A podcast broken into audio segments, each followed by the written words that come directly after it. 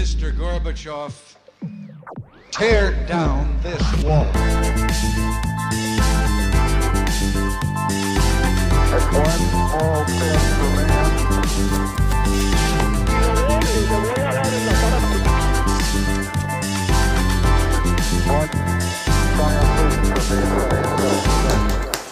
Hola, buenos días a todos y bienvenidos a un nuevo programa Acá Parchando. Hoy la verdad que es un programa especial, yo sé que siempre digo lo mismo, pero pues es nuestro primer trío acá, en Acá Parchando. Tenemos a, a nuestros dos candidatos a ediles de Chapinero, pues dos de los muchos que hay, pero la verdad que no queríamos hacer el típico debate político, sino que queríamos tener una conversación relajada, como, como es la costumbre acá con ellos. Y bueno, la verdad contento y vamos a hablar un rato de política eh, y ver cómo piensan pues los nuevos políticos del país. A ver, se animaron a venir, qué raro que los políticos se animen, porque yo, yo le he escrito a muchos y nunca vienen. Y bueno, ¿qué pasa muchachos? ¿Cómo están? Bueno, los presento, Juan Esteban Matallana, candidato por... Nuevo liberalismo. ¿Ya tiene número y la vaina en la lista? Todavía no, apenas sepa. María Paz Buitrago, candidata por El Centro Democrático ya con número, número 81. número 81, muchachos. Cabeza de lista, vamos por esa. Cabeza de lista. Bueno, muchachos, que los, lo primero es una pregunta personal a cada uno para abrir la cosa. Y es, ¿qué hace que uno, viendo todo lo que es la política, se meta? O sea, ¿cuál es el proceso mental que ustedes tienen ahí? Que, que es bastante ya curioso. Eh, pues a mí me parece muy curioso quererse meter a eso. Porque digo, uy, que, o sea, me parece que, o sea, yo prefiero cabecear un balazo. Pero, pero cuéntenme qué es lo que realmente usted ve. O sea, ¿qué, qué lo motiva a usted a tomar ese, este camino? Habiendo tantas cosas chéveres para hacer. ¿Empiezo? Bueno, yo creo que hay que partir como de una premisa y es exactamente lo que tú dices. Todo el mundo dice, prefiero cabecear un balazo que meterme a la política. Todo el mundo dice, ¿por qué estás haciendo esa vaina? ¿Por qué te estás metiendo a la política? ¿Por qué quieres meterte a ese mundo tan complicado, tan difícil, donde pueden salir tantas cosas tan mal? Y yo les devuelvo la pregunta. Un político decía el 99% de tu vida. ¿Y tú en manos de quién quieres dejar eso? ¿En manos de quién quieres dejar que hagan las leyes? ¿En manos de quién quieres dejar que hagan las políticas públicas? ¿En manos de quién quieres dejar el futuro de nosotros y de tus hijos en este país? Entonces, uno hace esa pregunta y, y la gente como que empieza, vea, ok, es verdad. O sea, yo quiero montar una empresa, no tengo nada que ver con la política. Sí, y una reforma tributaria no le afecta en todo el sentido de la palabra, en cómo monta una... Pero ahí está Luis Carlos Sarmiento para que la pare. No, no, no, no. Firme. Pero, pero es así, entonces ahí es cuando uno dice, yo creo que la política es un ejercicio muy importante en la vida de todos, porque todos en algún punto de nuestras vidas tenemos algo que ver con la política, y creo que es importante, es más en este momento súper crucial y súper crítico que estamos viviendo, donde los jóvenes tenemos que tomar responsabilidades y compromisos con nuestro país y con el futuro de nuestro país, porque entonces si no, ¿para qué estamos? Y, y ahí es donde uno dice, bueno, entonces si nadie lo quiere tomar, por lo menos yo lo voy a hacer, voy a salir de pronto a representar a todos estos jóvenes que dicen ni a bala, prefiero cabecear un balazo que meterme a la política, y hacer algo bueno y empezar a crecer de pronto desde unas bases para llenar esos espacios y no dejar esos espacios abiertos para que personas como, no sé, de pronto todo este gobierno, todo este gabinete, pues queden en, en, en el poder. Espera, y ahí, ahí hablaste de este gabinete y te quiero hacer una pregunta personal antes de seguir con Juan Esteban y ya meternos a temas del país. Y es que te la dije por WhatsApp cuando te invitamos. Y es, yo creo que en, en Colombia, eh, y esta es una opinión mía, eh, pasa, está pasando lo mismo que está pasando en Estados Unidos y en, much- y en casi toda Europa. Y es que el progresismo tiene casi todas las instituciones culturales. Entonces, uno como estudiante universitario, si es como yo, que más que de derecha o más que conservador, me considero un amante de la escuela austríaca de la economía, eh, porque me parece que es el tiempo les ha dado la razón al señor Ludwig von Mises y al que y me parece que ha sido lo que ha funcionado a lo largo de la historia. Tipo, yo soy alguien que también detesta el comunismo porque me leí Alexander Solzhenitsyn. Y ahora, después de toda esta lora que me acabo de echar, si viene la pregunta. Y es, ¿cómo lo has vivido tú siendo estudiante universitaria y, siendo, y representando al Centro Democrático, que creo que no hay institución que se odie más en las universidades colombianas que el Centro Democrático? Te lo digo yo que acabo de salir de, pues de, la, de la Javeriana, de Derecho, es, es odio. ¿Cómo, cómo lo has vivido? Pues sin duda alguna es- ha sido una experiencia difícil, ha sido una experiencia donde me he tenido que enfrentar con profesores, con amigos, con gente en la universidad y que no han sido encuentros fáciles, no han sido encuentros fáciles, pero al mismo tiempo ha sido una experiencia donde me he dado cuenta de una cosa y te vas a extrañar y es que hay muchos que no están de acuerdo con todo, digamos, con todas estas ideologías implementadas en las aulas de las clases. Entonces hay, hay muchos que por pena de hablar o como por vergonz o sea, como porque creen que es vergonzante defender ciertos principios, defender ciertas ideologías, no sé, económicas, defender, eh, o sea, no comer cuento de, de, de, digamos, estas de, estos, de estas historias que nos echan en la universidad de cómo las FARC aquí pues han sido lo mejor que le ha pasado al país, bueno, etcétera, etcétera, etcétera. Y, y hay muchas personas, y eso es lo que yo me he dado cuenta, que es que aquí lo que falta es liderazgos, liderazgos jóvenes que quieran, que quieran, digamos, representar a todo ese público joven escondido que le da pena salir a hablar en una clase y defender, y defender sus, sus ideales, como de pronto te pasó a ti, no sé, en la universidad, No, pero no, siempre no. es difícil. Me maltrataron, me maltrataron mucho. Y yo no. Sí, me maltrataron muchísimo. Y eso que, y eso que tú eres, pues, niña linda, yo soy un man feo, me maltrataron mucho más. Pero sí te voy a decir que, que me, me, me sorprendió mucho la cantidad de conservador enclosetado que hay. Lo viví, lo viví mucho con el podcast que hice con Adriana, que yo hice una encuesta de, uy, se me acabó mi vida sexual. Y porque dije, como, oiga, después de defender esto, todas las mujeres me van a odiar. Y me escribieron una cantidad, sobre todo me impresionó la cantidad de mujeres conservadoras, no sé si enclosetadas, pero escondidas que hay, que decían, no, es que a mí también me sabe mierda el feminismo. ¿no? Exactamente es así. Y digamos que ni siquiera solo con estas ideas super woke, super progress, pero también con, con ideas en las clases que a uno le tratan como de inculcar, como ciertas narrativas que a uno le tratan de meter, con las que uno no está de acuerdo porque ha leído y porque sabe que eso no es así. Y siempre ha sido difícil, pero te lo digo, o sea, yo he estado sorprendida que en el momento en que uno da como un pasito adelante y uno dice, bueno, yo voy a, liderar esta- voy a tratar de ser un poco líder en esta situación, vamos a, a tratar de sacar a todos estos enclosetados, porque es la verdad, esa es la palabra. Y hay mucha gente que lo respalda a uno y eso me ha impresionado mucho. Entonces yo, la verdad, aunque lo he sufrido, también me he dado cuenta que es, muchas personas necesitan es eso, es alguien que puedan como ver y decir, vea, esta persona me representa y yo creo en esto y no me da pena decirlo. Bueno, y ahora usted, Berry, su segunda aparición aquí en el podcast, eh, en el estudio que era prestado, aquí ya estamos progresando, estamos Está progresando. diferente. Está diferente, está más bacano, más play, más alerta. Y ahora, y aquí para que después no digan que Rafa, tu preferencia por el del centro democrático y no sé qué vainas, porque no es así. A mí, para que todos sepan, me da lo mismo quien gane. Yo voto en Chía. No me interesa. Realmente no me interesa. O sea, los, ojalá estén bien de salud, pero no me interesa quién gane. Y se los digo así de frente. Eh, ¿Qué lo motivó a usted a meterse a la política? Eh, creo que una parte importante es lo que dijo María Paz, o sea, de pronto lo de una manera un poco diferente, es que creo que hay, o sea, evidentemente creo que de manera general hay un problema en uno cómo ve la política, de que la gente, y tienen razón en parte de verla así, de ver cómo está el Congreso y uno dice eso es un circo, eh, ver los proyectos de ley que se estudian, eso es un circo, y la gente dice la política va por mal camino, quedan puros políticos tradicionales, gente que llega a robar o a hacer escándalos, entonces pues a nadie le interesa meterse, porque además la poca gente que se mete pues o se quema, o salen investigados, o les va mal. Pero yo creo que la manera de cambiar eso es, uno, siendo decente, que creo que es lo primero, y teniendo ganas de devolverle al país como los privilegios que uno tuvo, como yo creo que hay una responsabilidad, eh, meterse a la política y mostrar que hay otra manera de hacerlo. Y ya desde el punto como de lo que yo pienso, yo creo que un poco como hablaban, pero yo lo pienso un poco distinto, yo creo que hay una mayoría inmensa en Colombia, grandísima, eh, de gente que quiere sensatez, como y que quiere un proyecto como de centro, que quiere dejar de pelear. creo, Yo creo que sí. no creo. Yo creo que sí.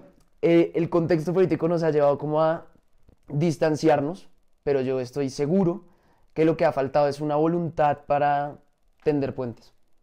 No, yo no creo nunca eso. O sea, yo creo que, o sea, me parece que, o sea, lo- hay, hay, yo creo que nunca hemos estado más divididos y nunca queremos ver más al otro mal. Y yo lo digo, y yo lo digo porque yo escribí una columna que se las mandé, que es por donde quiero empezar el podcast. Es que yo nunca en mi vida votaría por el actual gobierno, pero siempre entendía a sus votantes. Porque el enemigo de mi enemigo es mi amigo. Y no creo que la gente quiera tender puentes ahí. Creo que hay mucha gente que vota por su tribu y por lo que ellos creen, sus convicciones. Y sí que lo vemos de, de, un lado y del otro. Yo no creo que entre uribista y petrista radical quieran tender puentes, mi hermano. O sea, no creo que sea. O sea, lo digo de otra manera. Las circunstancias del país nos han llevado a que haya dos tribus, pero la gente termina aislada en esas tribus y se olvida que esas tribus son sus amigos, es su familia y que obviamente ustedes y nosotros, yo, yo tengo con ustedes dos seguramente mil puntos en común, pero nos ha llevado el contexto colombiano a decir nos odiamos, eh, uno es petrista, el otro es uribista y no hay punto de encuentro. Yo creo que hay puntos de encuentro. Y hay muchos, solo que obviamente no nos vamos a poner de acuerdo en todo. Pero el colombiano promedio está mucho más de acuerdo que lo que los políticos nos quieren hacer creer, porque es muy rentable. O sea, desde el marketing es súper rentable para el uribismo y para el petrismo decir que son los dos que están. Ahora, yo, yo creo que ahí hay un punto donde, donde no estoy de acuerdo y es que aquí generalmente en la política las personas que se hacen llamar de centro tienen una tendencia a, es que si usted no está con nosotros o si usted no es de centro, entonces usted es de extremos y así no debería ser. Porque entonces, si uno no está de acuerdo con una persona del centro, eso no necesariamente significa que usted sea de extrema derecha o de extrema izquierda. No, es que simplemente hay puntos en la política, en las políticas públicas, donde se tienen que tomar decisiones, se tienen que tomar posturas. Entonces la gente se acostumbró a que las personas del centro simplemente paren y digan, no, no dicen nada, no toman postura en nada. Entonces salen por la tangente y no terminan decidiendo nada. Y yo creo que en este momento las personas más que nunca quieren posiciones firmes. Quieren salir a la calle y decir, no estamos de acuerdo con este gobierno. Es que 100 mil personas salieron a la calle hace 15 días y no están de acuerdo con este gobierno. Y no quieren posiciones de, no, es que de pronto, no es que más o menos. No, es que simplemente como ha demostrado este gobierno, es que es un desgobierno, para resumirlo en una palabra, y las personas no están buscando un, ay, sí me gusta esto, pero no, no, las personas están buscando posiciones firmes que están muy en contra de lo que estamos viendo hoy en Colombia. Y ese tipo, y ese tipo de cosas, y ese tipo de no tomar posiciones, y ese tipo de volver y estigmatizar a las personas que si no son de centro, entonces son de extrema derecha, de extrema izquierda, ha sido lo que básicamente ha llevado a que este gobierno esté donde esté. Maestro, ahí sí te doy toda la... que eh, este gobierno es un gobierno que no estoy de acuerdo. No, no me parece un buen gobierno. Pero creo que, se, primero, no estamos en Venezuela. Estamos lejísimos de estar. Y segundo, creo que ha habido un extremismo terrible que obviamente llenan plazas. La persona de centro no sale a marchar. Yo respeto a los que llenan plazas ambos. Yo respeto al que no salió a marchar. Creo que no salir a marchar es un ejercicio igualmente democrático. Yo no salí, yo no salí. Yo no salí, porque ya había salido. pues. Pero a ver, ¿cuál fue la razón por la, no, espera, ¿cuál fue la razón por la que no saliste? Porque Tenía que una trabajar, tenía que trabajar, Pero no hubiera salido. pero hay una cosa y es que el 100.000 personas, créeme que no son de extrema derecha. Pero espérate, espérate, espérate, espérate. Pero espérate. Listo. Quiero que usted responda porque aquí yo le interrumpí con el comentario de Millonarios en un momento tenso y es a lo que dijo María Paz de, de lo de antes del centro. Usted porque sí cree que el centro es tan importante en este país porque es una posición clave, convicción suya, que yo no la comparto, pero la respeto y quiero que usted tenga el espacio para decirla acá con toda tranquilidad. O sea, yo creo en el centro como proyecto político y en el centro como... O sea, ¿cómo decirlo? El centro es un espacio político que en el mundo no ha habido la necesidad, o sea, uno no ve en Francia, por ejemplo, que digan, no, el partido de centro, el partido de centro, uno no ve eso, ni en el mundo en general, o sea, por ejemplo, si usted mira España, por ejemplo, los partidos como Ciudadanos, pues se acaban, y en Estados Unidos, pues, es demócrata, republicano, o sea, la decisión de uno enarbolar banderas del centro es algo muy colombiano. ¿Y por qué? Porque en Colombia llevamos 100 años enfrentados siempre, han cambiado los bandos, pero entre dos bandos. El proyecto político del centro en Colombia es decir, hay una tercería, Y, hay una, y es la institucionalidad más o menos. una tercería institucional y una tercería que en este momento, pues en este momento no porque no hay elecciones presidenciales, pero en 2022, yo leyendo su columna, que pues básicamente para los que no la leyeron, como Rafael decía, básicamente que no está de acuerdo con Petro, pero que entendía a los que votaron por él porque la tribu, porque eran los que y, y porque porque Petro representaba unas necesidades y era el único que hablaba de, De ellas. de esas. Yo no estoy de acuerdo con eso. Yo sí creo que es verdad. Sí, o sea, le está- o sea, ya voy para allá. Es que Petro es el único que entiende lo que es ponerse en hold en un call center. Parecía en esa o sea, elección. Yo ya voy Los demás no. Ya voy. O sea, creo que en esas elecciones el, el- el proyecto del centro no, no nos fue bien y, y hay una autocrítica. No, muy mal. Bien no. Muy mal, muy mal. Muy mal, muy mal. No estuvo bien y por eso estoy yo acá, porque creo que también le fue muy mal. Eh, Y a Fico Gutiérrez le fue muy mal, pero bueno, También le fue muy mal. también. Yo siempre banqué al ingeniero y lástima que no ganó el ingeniero porque el ingeniero hubiera sacado este país adelante, muchacho. O sea, no es un tipo, un, un héroe, un héroe anterior a su tiempo, la verdad, el ingeniero, un fenómeno. Más decía lo que tocaba y yo estaba convencido de que con él este país mm. Pero no quisieron, no quisieron. Este país todavía le gustan las formas, les gusta que la gente hable bonito y la vaina, pero el, el delivery no les parecía. Pero yo voté por el ingeniero, me banqué con el ingeniero, estuve con el ingeniero siempre. Y el ingeniero casi, casi lo logramos. Rodolfista. Casi lo logramos. Pero a lo que hoy es una elección como la del año pasado, había una propuesta que era la de Federico, que era que status quo, como seguir igual, que pues para mucha gente y hacer unos cambios en dirección pues a la, derecha y status quo. Estaba la de Petro, que era un cambio, pero un salto al vacío. Otro salto al vacío de Rodolfo que yo no entiendo muy bien cómo clasificar, o pues a Rodolfo no, no sé cómo meterlo, no, no sé cómo decirlo. Pero había otra opción de cambio, sensato, No, espere. Dejen- ¿Sensato era quién? Fajardo. Fajardo era el cambio sensato. Ahora yo le voy a decir mi cucharada y ya dejo hablar a María Paz, que también está que se hablará. Rodolfo Hernández representa un tipo más que una ideología o algo extremadamente claro, representa un mensaje. Un mensaje que es, muchachos, el país y Latinoamérica y casi todas las sociedades se dividen en dos.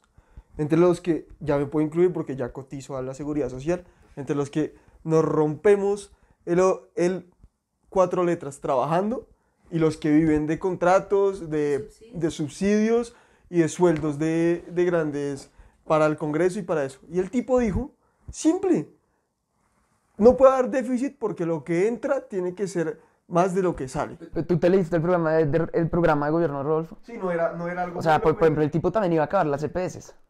Pero no, no, no, espérate, espérate. Pero ahí también, ahí sí, ahí sí te lo voy a debatir porque todo político, o sea, que me cojas un programa un gobierno un político. y O sea, yo digo, Rodolfo se volvió en campaña una cosa que, él- o sea, todo político se enfrenta a la realidad, todo político se enfrenta a la realidad y no creo que lo hubiera podido como tampoco puede Petro ahorita. Pero que yo con el mensaje de Rodolfo estoy a muerte. sí, el, el mensaje, entiendo tu punto, solo que digo, creo que hubiera sido, un- o sea, dale. Yo no estoy de acuerdo y no estoy de acuerdo por una simple razón. En Colombia no nos podemos acostumbrar a votar simplemente por el menos peor. Y Rodolfo en esa ocasión era el menos peor. Y era el menos peor de todos, porque eso es lo que nos ha mostrado la política convencional. Fajardo nunca en su campaña política logró mostrar decisiones concretas que era lo que necesitaba este país, porque vuelvo y repito, los del centro siempre se han dedicado a decir matices y nunca han sido capaces de tomar decisiones concretas y posiciones concretas y terminan saliéndose con la tan- por la tangente con absolutamente todo. Pero es que, ok, espera. Entonces, iba a decir una cosa del centro. y no, iba a decir, tú dices que el centro en verdad no ha gobernado, pero es que, a ver, vemos, vemos una alcaldía de Claudia López que ella misma se hace llamar de centro y vemos que ha sido un completo desastre y Claudia López se denomina centro. Entonces yo quisiera saber, el centro ha tratado de gobernar y ha sido un completo desastre. Ah, se le doy la palabra, se la cedo porque le dieron, le dieron, se la cedo con mucho gusto. Me- o sea, el centro, el país no lo ha gobernado. En, en ciudades, sí, obviamente ha habido alcaldes de centro, empezando por Fajardo, que es un alcalde que ganó. En teoría Santos es de centro. Santos es de centro, Por sí. Pero, pero no no, o sea, Santos hoy, pero Santos, el Santos que gobernó, no. Santos de segundo periodo es de centro. Yo no enmarcaría a Santos de centro, pero Acá es decir que es de centro. hoy, Espera, espera, hoy, hoy Santos me parece que es de centro, me parece que el Santos que gobernó no, por, por un tema también que yo creo, y es que el centro, y el centro en el que yo creo, es un centro también en el cual las formas importan. A mí creo que las formas importan tanto como lo que uno hace con el poder. ¿Cómo así? O sea, la los medios justifican el fin, para mí, en la política, como literalmente el principio, eso es un principio de Sergio Fajardo, como de, de la manera como usted llega al poder, gobierna. O sea, pues a mí Santos no me parece un héroe del centro, eh, por todo lo que lo rodea, Odebrecht y Pero- todo eso. O ahí que, ahí que tiene que ver con, con la forma de gobernar. O sea, pero eso es casi imposible primero, pero hay que tiene que ver la forma de gobernar para usted en, en el sentido de que el, porque el gobierno de centro a usted le parece esencial, aparte de los medios, los fines. ¿Por qué me parece, o sea, por qué me parece esencial el gobierno de centro? Porque creo que hay reformas, y volviendo a las políticas públicas que se llama María Paz, que por irnos a un lado y al otro, hemos perdido de verdad la sensatez y hemos perdido el foco en la evidencia y por seguir cuestiones ideológicas es que se caen proyectos, por ejemplo, como el del cannabis recreativo. Se caen proyectos, por eso es que, por ejemplo, no sé, eh, todo tiene, todo pasa por un, un debate ideológico de subsidios, de que eso es regalar, pero nadie piensa, ¿verdad?, en la evidencia. O sea, para mí, un gobierno es... La evidencia es tomar políticas públicas con, ¿En cuál de las por ejemplo, el cannabis recreativo. cuál le parece que hay La evidencia, creo que hay, o sea, sin el creo, hay una evidencia sólida, ¿Cuál? muchos estudios que indican que tenerla, primero, dos puntos, o sea, primer punto, tener la marihuana recreativa, o sea, el cannabis prohibido, no disminuye el consumo, ese es el primero, y segundo, que permitirlo no lo aumenta. Es un tema muy parecido al del aborto. Y yo creo que, o sea, a lo que voy con el proyecto de centro es, uno tiene que tener la habilidad, y, me parece clave en un gobierno, que un gobierno pueda reconocer que hay políticas de izquierda que funcionan y decir, está muy bien, vamos a hacer un subsidio porque funciona, y hay políticas de derecha que funcionan, sin que eso sea el fin del mundo. A mí por eso creo, porque creo que no es que sea un tema de derecha e izquierda, sino ambos tienen razón en muchas cosas. Sí, pero es que hay un tema que usted tiene un peligro muy grande y es con los incentivos que hay en la política. O sea, entiendo su punto y me parece interesante y bien planteado y bien estructurado, pero le hace una vaina. Un político, cuando usted llega al Congreso, que es- ojalá llegue o no llegue, lo que Dios quiera, su incentivo va a ser quedar reelegido. Su incentivo realmente no va a ser que pase una agenda que le convenga mejor al país. La gran mayoría de congresistas pasan gran parte de su tiempo viendo cómo quedan reelegidos. O sea, yo es- estoy de acuerdo con que la gran parte, pero Es es un pro- eso es un problema, pero no es un problema de incentivos, sino es un problema de la gente que estamos eligiendo. O sea, a mí me parece muy valiente, por ejemplo, y es del Centro Democrático, un tipo como Gabriel Santos, que defendió y que Gabriel Santos eh, creo que votó, hizo un discurso en contra de la ministra, creo que fue a Udinen cuando pasó los 70 mil millones y votó a favor de lo del cannabis recreativo. Y el tipo se la bancó y dijo, seguramente me va a costar votos, no quedó reelegido. Pero el tipo me parece que es, en el Centro Democrático, un tipo intelectualmente honesto. Y creo que hay en todos lados y hay que buscarlos. Vas, que no te dejamos hablar hace rato. Ok, vuelvo a mi punto. El hecho de votar un proyecto de ley en contra del cannabis, o sea, decir no al proyecto de ley del cannabis no significa ser de extrema derecha. Y votar el proyecto del cannabis precisamente no significa ser de centro. La mayoría de los congresistas que votaron a favor del, del proyecto del cannabis eran de izquierda y son del pacto histórico. Entonces, necesariamente votar ese tipo de proyectos no te pone a ti en una extrema, o, eh, votar a favor o en contra, en una extrema izquierda o en una extrema derecha. ¿Qué pasa? Que los colombianos y la gente busca, busca un, un cierto sentido de confianza. Y cuando personas como Claudia López, personas como Santos llegan al poder, las personas pierden ese tipo de confianza. Pierden un tipo de confianza que las personas de centro, no, no voy a dar más nombres porque si nos metemos en más debate, pero no saben qué hacer. O sea, ¿sí me entienden? Como que no saben qué van a hacer. Entonces llegan a un poder y entonces un, un día pueden decir, no, estoy, no estoy a favor del, del- de la legalización de las drogas. Ah, no, es que ya sí me gustó la legalización de las drogas. Pero como soy de centro, lo puedo decir. Entonces yo siento que las personas en Colombia buscan una confianza, confianza en la persona a la que usted está eligiendo para que haga las cosas por las que usted votó. Y eso ningún candidato de centro ha logrado hacerlo porque están en ese punto medio donde en cualquier momento pueden cambiar su posición y está bien porque son de centro. Entonces a mí no me parece. Eso está bien. Y, y culturalmente ahí tiene, me parece que tiene o sea, creo que tiene un punto. Sí, tiene un punto muy válido. Pero es que acá o sea, yo no, no ataco a la derecha como yo no me por personas. Creo que obviamente Claudia López y Juan Manuel Santos, más allá del debate de si uno pueda decir que son de centro o no son de centro, que Claudia López sí es una persona de centro, es una persona de centro izquierda. El que santista es mal tipo. Eh, Claudia López sí. Y yo lo que digo es, yo tampoco creo que haya ningún deber y no me siento obligado a decir que todos los políticos de centro somos y son la, lo mejor pues que tiene Colombia, porque creo que incluso tengo mayor deber de, y- de responsabilidad de decir yo voté por Claudia López y, y decir ella no lo está haciendo bien. Pero si es, si es verdad lo que dice María Paz, que ser de centro es de una supremacía, una supremacía, o sea, digamos, que a- ya, le hablé, ya, le hablé- ya los que ven el podcast tienen claro que para mí un tipo el cual me decepcionó demasiado fue Alejandro Gaviria, y él por tener un perfil de centro, tiene la, tiene la licencia de decepcionar, y ahí sí es algo en lo que creo que María Paz tiene razón. O sea, no, no, creo que hay casos de personas y obviamente uno le puede encontrar a las personas de centro porque la historia del centro en Colombia nos hemos quedado muchas veces en el caso. Entonces obviamente nos acordamos mucho más de las derrotas que por ejemplo que Sergio Fajardo fue el mejor alcalde del país, que fue un gobernador que hoy Medellín es lo que es por Sergio Fajardo. Que le- pero, que, pero a mí no me parece que Medellín sea la gran cosa. No, pero, o sea, el cambio que hubo, por ejemplo, en educación en las comunas, de que vinieran y que se unieran las universidades, las empresas, los colegios, o sea, de verdad el tema de Antioquia la más educada, como los, los, los indicadores de educación, sí fue algo que en el mundo se le reconoció a Sergio Fajardo. Tiene datos y yo no, entonces se lo Eh, pongo. y, y Sergio Fajardo, de verdad, o sea, eso eh, pueden buscarlo como busquen de la educación en Antioquia, porque creo que independientemente de que sea derecha, izquierda, lo que sean, es un modelo que se puede replicar y se debería hacer. Pero el punto es, Claudia López ha tenido muchos errores. eh, me decepciona, como por ejemplo a María Paz seguramente le decepcionarían cosas de Iván Duque, eh, o a ti te decepcionarían cosas de alguien por el que votaste. Por ejemplo, si el ingeniero gana y lo hace como una mierda, pues uno se decepciona, pero uno dice, pues desde mi sector político tengo aún más responsabilidad de hacerlo bien. Pero yo sí creo que desde el centro hay coherencia y hay políticos coherentes. Fajardo es uno. Y es verdad, no, no puedo nombrar tantos porque no han gobernado tantos.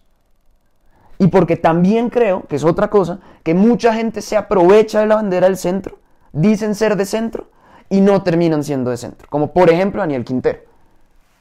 Como por ejemplo eh, Daniel Quintero. del centro. No, no es del centro. Es que mucha gente se mete y dice soy centrista, soy centrista, soy centrista. Y llegan y... Pero eso no es ser de centro, eso es ser un mentiroso. Ser de centro es gobernar de centro. Sea, usted es un gran defensor de la institucionalidad. Sí. como un gran defensor del el estatismo, de, Sí. de- ok, listo, y eso está bueno. Pero también somos un país que si usted lo lee, y lo leemos en, en Antonio Caballero, mucha gente, la- le voy a echar un cuento que va a conectar a mi idea, porque siempre me pasa así, que yo me echo un carretazo, pero que finalmente conecta, y es que cuando nosotros éramos colonia española, éramos la colonia cuya, cuyo ejército español tenía más puestos por soldado. Somos un país donde, digamos, la, el Estado en muchos sitios es, la es el principal empleador. Usted va a Valledupar y el principal empleador es la alcaldía. Y entonces mi gran problema con la gente de centro Tamaño del Estado. es, primero, el tamaño del Estado, la burocracia, y segundo, la fe que le tienen al Estado como aparato para solucionar todo. O sea, hay una frase buena que dice, Dios está en todas partes, pero atiende solo en Bogotá. Y es porque a los rolos nos detestan principalmente porque todo el capital del Estado está en Bogotá, entonces casi que a nadie lo, le ayudan en las regiones. Pero póngale, a mí me preocupa mucho esta bandera que tienen las de centro, que es esto de casi que nunca ayudar en otra faceta del Estado. Me parece que son completamente ciegos a lo, al gran, el gran problema que para mí tiene este país, que es que nunca vivimos, vivimos una industrialización. O sea, para mí el gran problema que tiene nuestro país es que nosotros no tenemos industria grande. Y eso siempre es algo que principalmente los Claudia López, que a mí Claudia... Yo no, O sea, qui- quiero decir también una Yo no cosa, ma- yo no no, no interrumpirte, Sí. pero es que hay otra cosa y es que el centro, lo que te digo, hay una vaina y es que todo el mundo se mete en el centro, primera cosa, y segundo, es muy difícil determinar a dónde- desde dónde se acaba, ¿no? Entonces, Ok. por matices, También, por ejemplo, y Robledo seguramente dice que es de centro, pero como para poner... Pero, y te incluyo a Robledo también, y Claudia López, aunque a mí no me parece tan mala como María Paz, me parece que es una persona competente, pero eh, tienen esta visión de que todo se soluciona con una política pública, y la cosa no es así. O sea, si, si, si legislando se solucionará el- las cosas, Argentina sería el paraíso en la tierra, pero, pero a veces es un poquito, y creo que no so- la- creo que a los votantes de Río Fajardo se fueron hacia el ingeniero, es porque el man sí tenía este mensaje, de bueno, el colombiano que quiere, como, o sea, inclusive nosotros, aquí el equipo del podcast, y que nos la jugamos y eso, a veces sentimos que, que es como lo que no se ha estado no, no, no vale. No, pues estoy, estoy de acuerdo y creo que, pues, creo que no se justifica el hecho de decir que entonces todas las personas entran al centro y entonces se dicen que son de centro, pero entonces no son de centro y entonces no sé qué y entonces hacen este tipo de cosas y entonces están de acuerdo con este tipo de proyectos, pero al mismo tiempo por dentro, detrás de cámaras, no están de acuerdo y no votan así. Entonces yo siento que sí es necesaria una coherencia y yo siento que las personas de centro generalmente, no quiero general, o sea, bueno, estoy generalizando, pero en muchos casos no han tenido esa coherencia, no han tenido esa coherencia cuando hacen una campaña, cuando hacen la segunda campaña, cuando llegan al poder, eh, y eso es lo que yo creo que le preocupa a los colombianos, eso yo creo que es lo que le preocupa a Bogotá y es lo que creo que le puede preocupar a un votante en cualquier parte del país. Bogotá lo que necesita no es decir ustedes, entonces, una, un alcalde que sea de derecha, que sea de izquierda, que sea de centro, que sea de... No, Bogotá mínimamente lo que necesita es un alcalde que ejecute, que ejecute. Y los alcaldes que hemos tenido en los últimos prácticamente 10 años no han ejecutado, pues menos Peñalosa lo saco de ahí. Pero acabó mal.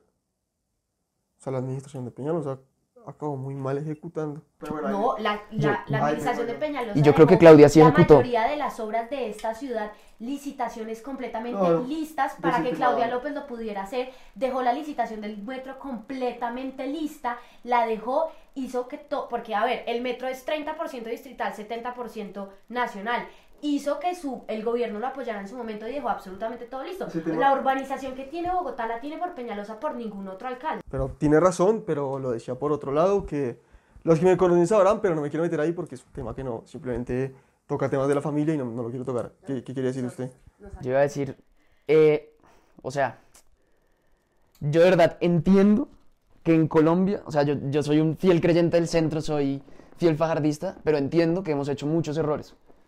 O sea, y lo tengo clarísimo y pues las últimas elecciones son la demostración de eso. O sea, la autocrítica está toda y está toda puesta en que en esta campaña no pase lo mismo, pero también está puesta en decir, como ha habido grandes derrotas, también ha habido momentos en los que hemos estado a punto. O sea, estuvimos a punto, por ejemplo, de que Fajardo fuera presidente en 2018. Estuvimos a punto, porque si Fajardo lee, o sea, si la campaña era 15 días más, Fajardo era el presidente en 2018. Sí, pasaba segunda vuelta y le ganaba a Duque. Fajardo le ganaba a Duque. ¿Sabe la gente por qué no le gustan los liberales? Porque siempre pierdes. En todos Fajardo, lados. quedamos a casi con Fajardo. Galán, en alca- a, la- a la alcaldía de Bogotá estuvo 80 mil votos, pues sacó un millón. ¿Y por qué no ganó, ganó Pero, Galán? pero, Galán no ganó porque Claudia López hizo algo terrible y hay que decirlo. Y es que salió a decir que, primero, no iba a tocar la séptima, que la está tocando. Segundo, que iba a congelar eh, unas tarifas. Galán no ganó porque por no supo, no fue capaz de unirse con Miguel Uribe. Ahí hay un debate que tengo. Pero es que yo te saco la noticia ya, No. ya en el celular. Estoy. Ari, no creo que la política sea de una sumatoria. Claro que sí, pues es literalmente una sumatoria. No, o sea- si tú sumas los votos que hubiera tenido Miguel Uribe y Galán, y hubieran ganado Claudia López y no que- tendríamos el gobierno que tenemos en este momento. No porque creo que habría gente que votó por Galán que no hubiera votado por Galán si se unía con el uribismo.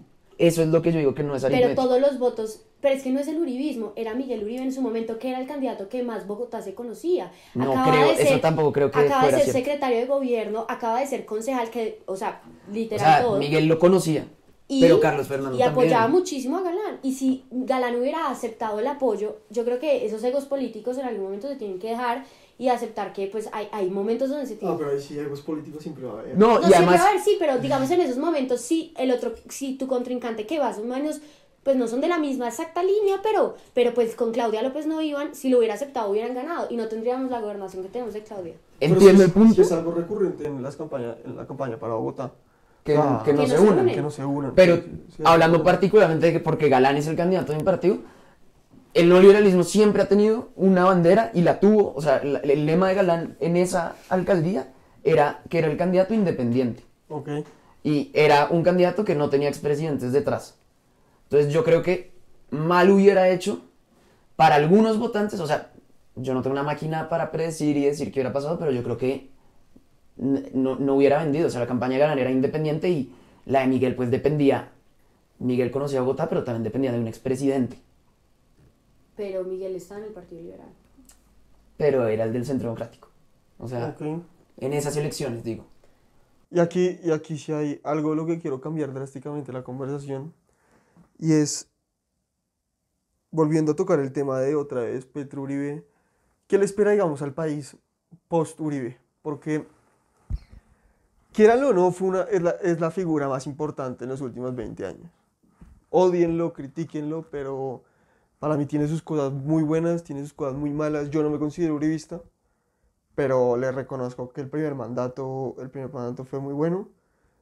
Y si alguien lo quiere discutir, que venga acá y lo discutimos cuando quiera. Discutimos cuando quiera. Y es, digamos, ahora que quiero, como les dije, cambiar de tema drásticamente, pero bueno, es mi podcast, hay que bancársela, muchachos. Eh, ¿qué, le- qué opinan ustedes de qué va- cuál es el panorama ahorita político del país, digamos? Para ustedes, ¿qué es? Yo siento que este país, y realmente lo digo, necesita volver a creer. Como creo que ahorita es muy difícil y creo que muchos del gobierno de Petro, y quiero seguir hablando de esto, eh, con, lo- con los comentarios de Clara López sobre la sirvienta, creo que si hubiera sido un uribista el que lo dice, hubiera, lo hubieran matado en toda la prensa.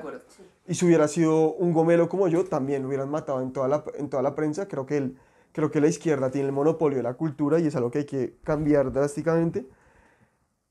Pero creo que es muy difícil creer en este gobierno. O sea, y hay otro tema que yo tengo una teoría de conspiración sin prueba ninguna y es la de los niños. Me parece muy raro todo. Muy raro todo. Basta ya. Muy raro todo, pero es una teoría conspiratoria que espero que algún día se pruebe, como lo soltaron justo el día que tocaba. Yo también, espero que este comentario no me metan problemas, pero... Sí, sí, sí, está raro, está raro, pero es bueno. Ya está muy difícil creer en este gobierno. Pero curiosamente, porque hoy vi Twitter para preparar el podcast, el hecho de que este gobierno no ejecute tranquiliza la inversión. Que se caiga todo, tranquiliza el dólar, el dólar hoy tocó 3.900, que es muy importante, salvo, pues, salvo para alguna gente que le dio por ganar en dólares y ya está jodida. Pero, eh, digamos, ¿qué ven ustedes que es el post Uribe y el post Duque? Porque creo que Duque fue como cuando una película se- le hacen una secuela. O sea, el, el gobierno de Duque es como la amenaza fantasma de Star Wars, que solo es una película que no había por qué sacarla. Y creo que ese fue el gobierno de Duque, porque fue como una continuación del uribismo, cuando esa campaña se gana con las uñas, con todo. ¿Y qué creen ustedes que es lo que tiene que pasar en, en- en la política para que haya como una renovación que tanto se espera, la verdad? O sea, es muy... Y es, es algo por lo que la gente está clamando, la verdad. Y, el- y nuestros políticos también están viejos, que es de lo que, de lo que nadie habla. Pero, como, ¿qué, qué es lo que ven ustedes? El que quiera empezar. Dale. Pues yo nos veo a nosotros. El hecho de nosotros estar aquí sentados y decir queremos ser candidatos a Iles de Chapinero independientemente del partido, creo que es una pequeña esperanza, luz ahí en el cielo de que este país tiene futuro político y un futuro político que se está construyendo desde las bases, que no está llegando allá por dedocracia, que no está llegando allá porque lo puso, por, porque lo pusieron en un puesto, porque le dieron un contrato, por vendido, no, estamos construyendo país y yo creo que eso es importante y es importante que muchos de los jóvenes nos demos cuenta de la importancia que tiene es usted preocuparse por su país y por el futuro de su país e involucrarse en las formas en las que más le dé pereza, en las que más le den ganas de tirarse por la ventana, en todo el sentido de la palabra, porque es que, porque es que somos nosotros. Ahora, que creo que eso es, digamos, eso es, eso es una meta a la que nosotros le estamos apuntando, especialmente, no sé, por lo menos en, en el equipo en el que yo estoy, le estamos apuntando a eso, le estamos apuntando a una juventud, le estamos apuntando a una renovación política, le estamos apuntando a una preparación de verdad de la gente en la que está, va o a llegar a ocupar estos cargos. Entonces yo creo que eh, en este momento no es que sea muy difícil confiar en el gobierno, si- yo, es más, es que yo creo que este gobierno decepcionó a todos y cada una de las personas que han votado por él, si no es el 90%, porque este gobierno se eligió con mentiras, porque este gobierno se eligió prometiendo 100 mil y un cosas en campaña. Pero todos se eligen con mentiras, ahí sí creo. O sea, No. creo que nadie en la historia de la política se ha elegido con la verdad. Pues Uribe. No, también, él también ha tenido sus descaches. Uribe, Uribe, Ya- ya Uribe se hablar eligió de con la Fajardo, verdad. pero- Uribe se eligió con la verdad y Uribe No. se eligió prometiendo seguridad en el país y eso fue lo que cumplió. En el primer periodo de Uribe, todos los datos de secuestro, de extorsión, de muertes bajaron en un gran porcentaje. Eso no te lo voy a discutir, pero yo creo que parte, o sea, yo creo que hay una, Sí. hay una simetría que, que creo que te va a pasar, que es una cosa es ser campaña y otra cosa es gobernar. No, total. Y de acuerdo con eso, de acuerdo con eso, que no todo lo que se promete en campaña se pueda cumplir. Por lo menos eso es lo que he tratado de hacer en mi campaña. Jamás prometer algo que de verdad yo no puedo hacer. O sea, yo no les puedo prometer a ustedes, voy a solucionar el trancón de la séptima. No. Pero, eh, volviendo a mi punto, es, este gobierno se pasó. Si me entiendes? Este gobierno cruzó una línea. Este gobierno jugó con unas emociones que yo creo que ningún otro gobierno ha sido capaz de jugar con. Jugó con emociones de resentimiento, jugó con emociones de que veníamos de unos años donde la guerrilla, los paramilitares y la guerra en general tenían azotado Colombia. Veníamos de una situación de pandemia, de desespero, de miseria. Veníamos de una situación donde millones de familias se quedaron sin con qué comer. Y el gobierno supo exprimir eso a su mayor potencial y sacarle lo que necesitaba. Sacar una juventud rebelde antisistema que logró coger esos sueños y creer en el cambio de una forma en la que ningún otro candidato había logrado hacerlo, pero porque jugó con unas emociones súper delicadas para nosotros en nuestras vidas y logró llegar a eso a todas las personas prometiendo, no prometiendo cambios, prometiendo destrucción, que era lo que la gente no entendía. Destrucción es la reforma laboral, destrucción es la reforma a la salud y destrucción es la reforma pensional, que es la que menos me parece destructiva, pero en su gran medida sí es. Y eso es lo que prometió. Y en este momento, como han gobernado, han, go- han hecho un gobierno de escándalos, han hecho un gobierno corrupto, han hecho un gobierno donde probablemente se escogieron superando límites establecidos en la ley, donde probablemente se escogieron usando límites, eh, dineros de narcotráfico, donde lo único que uno ve es dedocracia, nada de meritocracia, que fue lo que le prometieron a la gente. Entonces le prometieron a una juventud un mundo de esperanzas y un mundo de cosas que jamás, o sea que obviamente no, porque este gobierno nunca iba a estar preparado para gobernar, estaba preparado para hacer oposición, pero nunca para gobernar, y eso es lo que estuvimos y lo que hemos visto en estos meses. Pero yo creo que ser coherente en la hora de gobernar es casi imposible. Yo creo que es posible. O sea, Yo también creo que es posible. yo creo que es... O Es- sea, ¿usted cómo maneja el tema de un- una, lo que le tocó vivir a, a Carrasquilla, digamos? Pues, o sea, lo que le tocó ir a Carrasquilla, me parece que era una excelente reforma tributaria, la de Carrasquilla. No, eso sí, aquí somos soldados de Alberto Me Carrasquilla. parece que era una excelente En este reforma. podcast somos soldados de Alberto Es una, Carrasquilla. era una excelente reforma, pero mal comunicada. Y mal comunicada porque el gobierno de Iván Duque tuvo unos problemas de comunicación, creo que terribles. Y porque creo que precisamente el ejercicio de uno, de, primero, volviendo a la pregunta que hiciste a María Paz, también creo que estar acá sentados y poder tener este debate y hablar de ideas. Y segundo, también yo creo y estoy convencido de eso, para mí es un principio en la vida, que las formas también importan.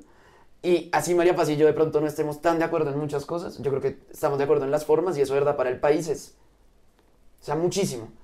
O sea, si uno, si se ponen de acuerdo la gente en que no decir mentiras, en no, no llegar a robar y esas cosas, vamos a tener un debate mucho más técnico y mucho mejor, una mejor política. Y la gente lo que necesita y lo que va a pasar después de Uribe es que la gente necesita volver a creer, como tú dices, pero el tema es que de un lado le jugaron a unos sentimientos de resentimiento, de dolor, de gente que estaba quebrada, que era una situación terrible, que, pues, terrible. Y del otro lado, la derecha le empezó a jugar también al miedo. Porque esas son las dos emociones que hay, yo creo que ya no hay tanto, pero que había en 2022 cuando se eligió Petro. Miedo de un lado, un miedo que sacó 5 millones de votos y que luego le puso más a Rodolfo en segunda vuelta. Y un, un- unas ganas como de rebeldía. Eh, esto del vivir sabroso de Francia Márquez, que me parece una cosa de comunicación loquísima lo que hicieron. Y se nos olvidó, y no, no había, de pronto la tenía el ingeniero, no había una esperanza y Colombia ha perdido la esperanza. O sea, nos- uno no puede, ningún país va a salir bien si de un lado tenemos al miedo y del otro lado tenemos el resentimiento y la ira. Y eso cambia solamente cuando los políticos que elijamos lleguen a trabajar por todos, no a trabajar por los que tienen miedo, a decirles es que Petro, es que Petro, es que Petro, porque uno tener a, a, Uribe todo el día diciendo Petro, Venezuela, Petro, pues uno, uno se asusta. Y del otro lado, una persona que no tiene con qué comer, que le digan es que Uribe, es que Uribe, es que Uribe, pues le coge odio. Y se mata el uno con el otro. Muchachos, aquí ya tenemos pues que cerrar porque tenemos un tiempo limitado porque todavía no tenemos mucha producción. Mentira, no. no, porque la verdad la gente, la gente no escucha podcasts muy largos, entonces siempre me regañan cuando me quiero extender. Y yo quiero cerrar con esto y a uno lo voy a dejar hacer un cierre, en donde puede hablarle a futuro votante colombiano, el que quiera, y yo quiero decir esto. En Colombia tenemos mal planteado la labor de la política. ¿Qué pasa? Que a veces nosotros, los colombianos creemos que somos más malos que el resto de la población mundial sin analizar que realmente lo que hay en, todas las en todos los países serios es un sistema de gobernanza muy bueno, en donde, en donde hay pesos y contrapesos muy importantes y en donde realmente poco pueden hacer los políticos y así es como las cosas se llegan a consensos y se llegan a cosas serias, pues como a esfuerzos serios donde realmente hay que tejer puentes. Mi visión muy cínica de la política es que, muchachos, en Latinoamérica cambiar de partido político es como cambiar de camarote en el Titanic. No hay mucho sentido en elegir políticos en Latinoamérica.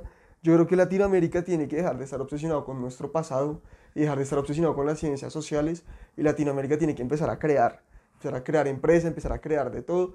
Y eso es con lo que a mí me gustaría dejar. A mí, yo siento que como yo aporto, y, y fui muy enfático en tener a, los, a gente que se quiere dedicar a la política para tener otro, otra visión, es desde afuera, creando, intentando hacer empleo, generando valor, y es la manera en la que yo creo que hay que aportar, y la manera en la que yo voy a votar por políticos que crean en lo mismo que yo, y es que hay que trabajar mucho, hablar poco, y que hay que marchar poco y trabajar mucho. Es lo que yo creo y mi, mi visión, y a cada uno lo va a dejar hacer un cierre en donde quiera, digamos, dejar yo, lo, que, lo que realmente quiere decir y su, su, de por qué está haciendo lo que está haciendo, que es finalmente lo que, lo que, lo que estamos haciendo acá. Pues, eh, más allá de defender como he defendido al centro eh, en este podcast, eh, creo que no es tanto el punto, sino el punto es, creo que la vida y el yo soy una persona privilegiada por la vida y quiero primero devolverle al país las oportunidades que tuve para que más personas a través de la educación logren tener, ojalá algún día, las mismas oportunidades que yo tuve y cada día seamos un mejor país. Pero sobre todo quiero que la gente crea y vuelva a creer en que hay otra manera de hacer política y en que no estamos condenados a dejar de hablarnos con amigos, por política, no estamos condenados a dejar de hablarnos con nuestra familia por política, no estamos condenados a que nos volvamos esto como una elección de Trump contra Clinton en 2016. Eso es un escenario que solo le favorece a los extremos. Y la mayoría de las personas que están oyendo y viendo esto no quieren eso, pero los están llevando allá. Entonces yo quiero mostrarles que hay una opción sensata y hay una opción que no se preocupa de las ideologías, sino de los problemas de las personas y de que tengan una mejor vida y una opción que cree que los colombianos, así parezca loco decirlo, estamos mucho más de acuerdo que lo que los políticos nos quieren hacer creer. por favor. Yo creo que es una pregunta y digamos un tema muy interesante es cómo vemos a Colombia en un futuro, qué queremos para Colombia en un futuro, por qué estamos metidos en la política y cómo y qué país queremos. Y yo estoy muy de acuerdo con Rafa en el sentido de que queremos un país donde se pueda generar empleo Queremos un país donde sacar un emprendimiento sea posible y no sea, digamos, abogado por reformas tributarias. Queremos un país donde haya educación, haya educación sin ideologías, haya educación eh, sin segregaciones. Queremos un país donde los jóvenes tengamos la oportunidad de estudiar.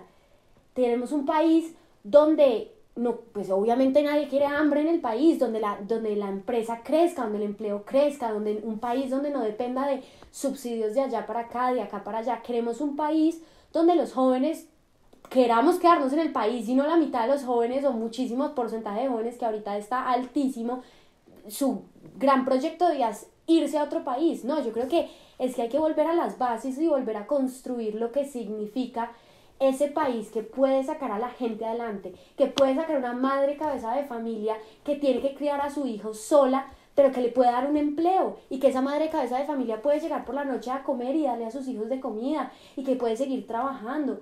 Quiere tener una ciudad donde sea transitable, donde usted vaya, pueda ir al Cauca, donde pueda ir a todos los departamentos de este país y no lo maten, donde pueda moverse libremente por un país y no sea secuestrado por unas guerrillas, donde no haya falsas promesas de paz total con todo el mundo cuando lo único que vemos es impunidad. Tenemos un, queremos un país donde usted se pueda montar en un transporte público y no lo roben por default o por, por ley, o sea, es que usted ya sale y lo roban por ley.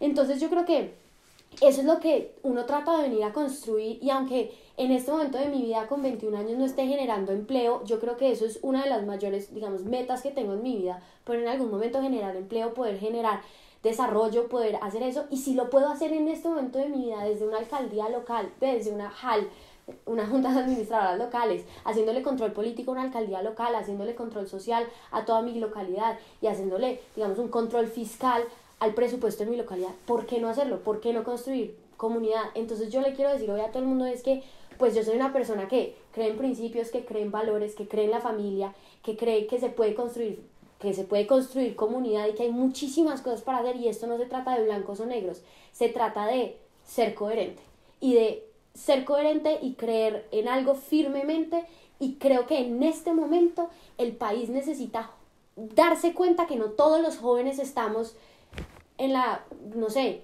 tirando piedras, creando incendios como se vio en el 2021, porque es que eso es lo que cree el país de los jóvenes.